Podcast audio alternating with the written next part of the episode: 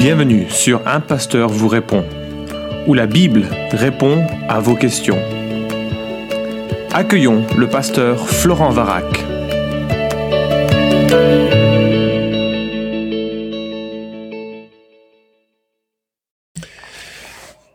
Alors pour ce podcast que j'enregistre depuis cette île magnifique de la Réunion, c'est pourquoi tu risques d'entendre des bruits d'oiseaux tout autour de moi. Pour ce podcast, je réponds à la question suivante. Ce matin, en méditant, je suis tombé sur Apocalypse 3.5 et j'ai pensé à tous les autres passages qui semblent dire que nous perdons notre salut éternel selon notre conduite. Et j'aimerais savoir comment faire une bonne herméneutique de ce texte de Apocalypse 3.5, j'effacerai son nom du livre de vie et ceux où la parole dit qu'il y a des personnes qui se sont détournées de la foi. Alors c'est une super question, comme toutes les questions qui parviennent sur le site de Tout pour sa gloire, mais euh, je ne vais pas répondre pleinement à la question de l'assurance du salut et avec tous les textes qui sont euh, associés à cette problématique, parce que ce serait un podcast qui durerait une heure ou deux, et euh, on aborderait tellement de textes différents, ça perdrait de sa saveur. Donc moi je voudrais juste concentrer mon attention sur le texte qui est cité, qui est celui de Apocalypse 3.5. Alors je reprends donc la question posée en la précisant davantage. Comment faire une bonne herméneutique de ce texte de Apocalypse 3.5 J'effacerai son nom du livre de vie. Alors c'est fascinant, vraiment fascinant parce que j'ai ouvert ma Bible en Apocalypse 3.5 et voici ce que je lis. Ainsi le vainqueur se vêtira de vêtements blancs, je n'effacerai pas son nom du livre de vie et je confesserai son nom devant mon Père et devant ses anges. En fait, euh, la formulation de ta question reflète une peur et une théologie qui est sous-jacente. Si c'était j'effacerai son nom, ce serait effectivement une menace, n'est-ce pas? Euh, Si tu te comportes ainsi, si tu n'es pas vainqueur, si tu ne persévères pas, j'effacerai ton nom. Mais je ne lis pas ça, je lis l'inverse en fait. Je n'effacerai pas son nom, c'est une promesse. Une promesse qu'il ne le fera pas. Alors on va décortiquer un petit peu ce texte. Euh, nous trouvons ce, texte donc au verset 5 d'Apocalypse 3. C'est une des lettres, des sept lettres que Jésus envoie euh, dans le livre de l'Apocalypse, hein, de chapitre 2 au chapitre 3. Nous avons sept lettres que Jésus adresse à sept églises d'Asie mineure, donc des euh, aujourd'hui ce, se trouve en, en Turquie. Et cette lettre est envoyée à l'église de Sardes chacune de ces lettres a la même structure, grosso modo. Hein. Il y a d'abord une description de la gloire de Christ qui a été euh, déjà abordée par la vision de Apocalypse chapitre 1. Ensuite, il y a une observation positive et ou négative selon la vie de l'Église, associée d'une exhortation, parfois accompagnée d'une menace, et enfin ça se termine par une promesse associée à un encouragement individuel à entendre ce que l'Esprit dit aux églises. Souvent d'ailleurs, il y a une corrélation entre l'histoire de l'Église et de sa région et les problèmes ou les promesses qui sont mentionnées. Alors dans le cas précis de l'église de Sardes, tu as remarqué qu'il y a différents aspects qui sont euh, associés à ce que moi je considère comme une promesse. D'abord, il s'agit d'être revêtu de vêtements blancs. Hein euh, et ça veut dire quoi, être revêtu de vêtements blancs? Ben, La métaphore, elle est fréquente dans la Bible. Depuis euh, que Adam et Ève euh, se sont détournés de, Dieu, ils ont ressenti vraiment la, honte, la culpabilité, la peur, et c'est symbolisé par euh, cette nudité dont ils ne savent pas quoi faire. C'est pas que le corps serait euh, mauvais, c'est c'est plutôt le reflet de qu'il y a quelque chose qu'ils ont besoin de cacher parce qu'ils se sentent plus à l'aise naturellement dans ce qu'ils sont eux-mêmes. D'ailleurs, tu te souviens en Genèse 3, ils essayent de se masquer cette nudité en faisant des vêtements euh, qu'ils euh, fabriquent eux-mêmes.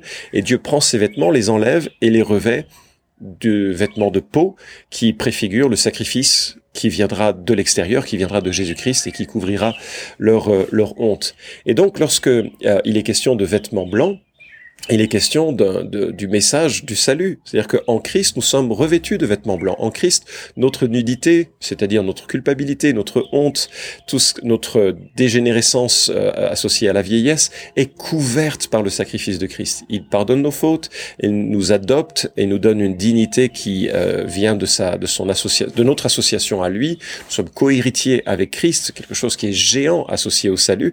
Dieu couvre notre nudité d'un vêtement et d'un vêtement blanc. Et donc la, la, la, métaphore qui est utilisée est une métaphore très classique pour désigner la personne qui, qui est sauvée. Je pense aussi que pour l'église de Sardes, ça devait euh, avoir une connotation très valorisante puisqu'il se vantait d'avoir de fabriquer de très beaux lainages, des lainages blancs, et, donc c'était comme si Jésus leur disait bon, moi je te couvrirai de vêtements encore plus blancs que ce que tu es capable de, de fabriquer par par toi-même. Et associé à ce, ces vêtements blancs, encore une fois symbolique du, euh, euh, du salut, eh bien, il y a cette promesse, je n'effacerai pas son nom du livre de vie. C'est quoi le livre de vie? Ben écoute, j'ai regardé dans le Nouveau Testament livre de vie, et voilà ce que je trouve. Philippiens chapitre 4, euh, verset 3 nous parle de Clément et mes autres compagnons d'œuvre dont les noms sont dans le livre de vie. Le livre de vie recense donc ceux qui sont des enfants de Dieu.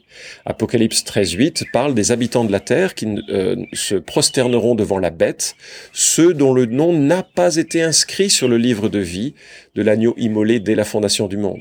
Donc le livre de vie semble euh, contenir l'ensemble de ceux que Dieu veut sauver ou que Dieu a prévu de sauver. Euh, c'est exactement la même formulation que nous trouvons en Apocalypse 17.8. Enfin, à la fin de Apocalypse chapitre 20, verset 12, nous lisons, Et je vis les morts, les grands et les petits, debout devant le trône. Des livres furent ouverts, et un autre livre fut, fut ouvert, qui est le livre de vie.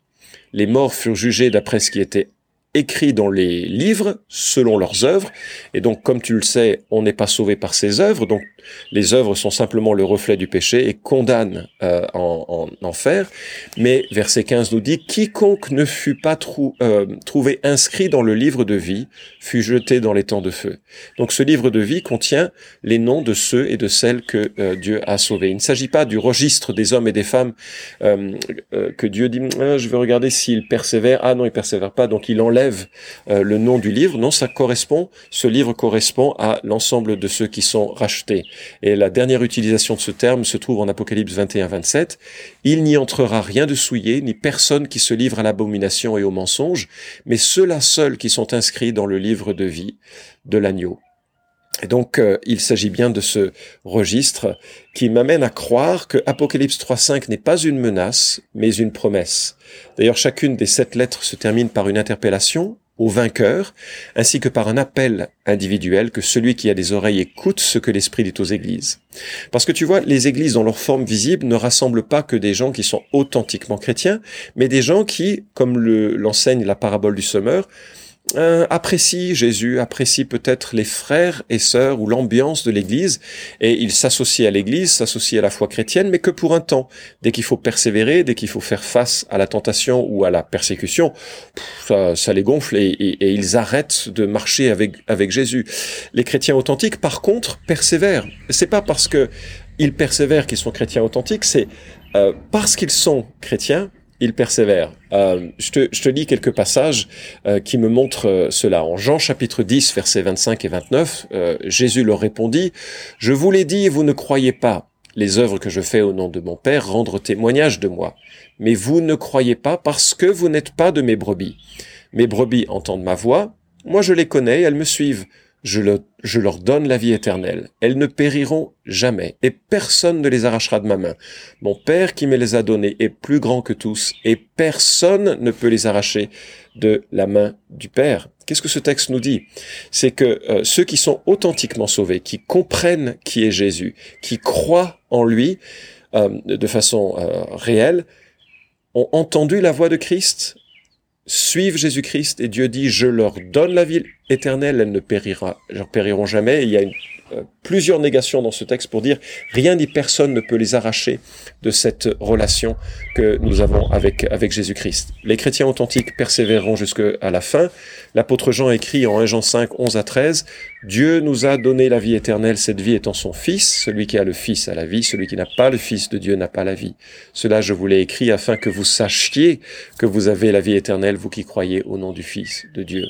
C'est ainsi que celui qui persévère, c'est celui qui est en Christ. Celui qui est vainqueur, c'est celui qui est en Christ. Et il est vainqueur parce qu'il a été scellé du Saint-Esprit et parce que Dieu garde en lui le dépôt qu'il a, euh, qu'il a laissé.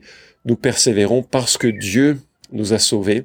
C'est lui qui nous maintient en quelque sorte dans cette relation.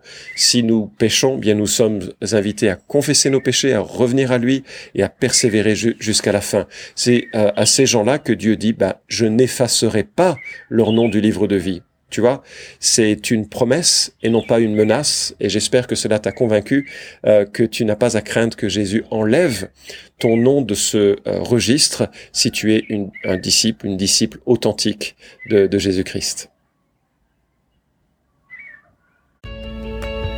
Merci d'avoir écouté cet épisode d'un pasteur vous répond. Posez vos questions en nous envoyant un email à question@toutpoursagloire.com. Retrouvez cet épisode et tous les précédents sur notre site toutpoursagloire.com.